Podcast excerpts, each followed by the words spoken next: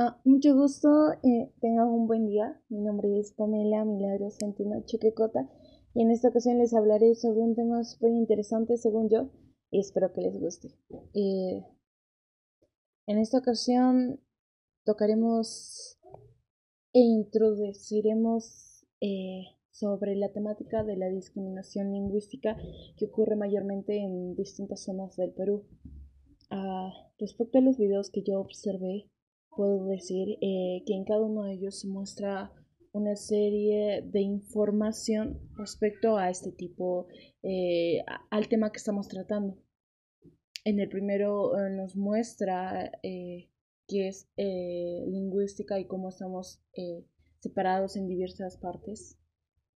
no llamarlo diferentes partes, sino que somos únicos, ¿me entienden? Y después poco a poco va cambiando, en el segundo video ya nos va hablando sobre temas más interesantes y más controversiales que ocurren en nuestro país, eh, ya sea el debate de la congresista, lo cual me parece infundado, luego el debate de que cada persona tiene la habilidad de hablar el castellano de muy distinta manera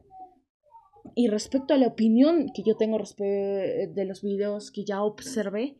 eh, puedo decir que el aymara, el quechua, el ashaninka eh, y distintos idiomas que se hablan en las zonas rurales y andinas del Perú, eh, no solamente son una serie de palabras o frases que se mencionan, sino son parte de una comunidad, de una costumbre, de una cultura y algo que va trascendiendo de generación en generación. Pienso que se debe respetar a cada una de estas personas, a los que lo hablan, a los que lo escuchan y a los que lo entienden. Mm, como peruanos, al no muchas personas no saben o no pueden entender eh, estas costumbres ya que no pertenecen a esta misma pero llamo e invoco a la misma población, a la misma ciudadanía que tome conciencia ya que esto representa, no solamente es algo que es pequeño, sino representa una comunidad en sí, representa una cultura que va, va siguiendo a medida que el tiempo pasa. Justamente conversando con mis familiares, eh, llegué a la conclusión de que ellos también piensan lo mismo que yo, que el aymara, el quechua y cada una de las lenguas nativas y lingüísticas que tenemos en el Perú son fundamentales para el desarrollo de nuestra sociedad. Mm, también piensan que es muy malo y muy retrograda que la misma población, que los mismos peruanos se discriminen entre unos y a otros también. Debemos de respetar estas mismas, eh, respetar principalmente los derechos que tenemos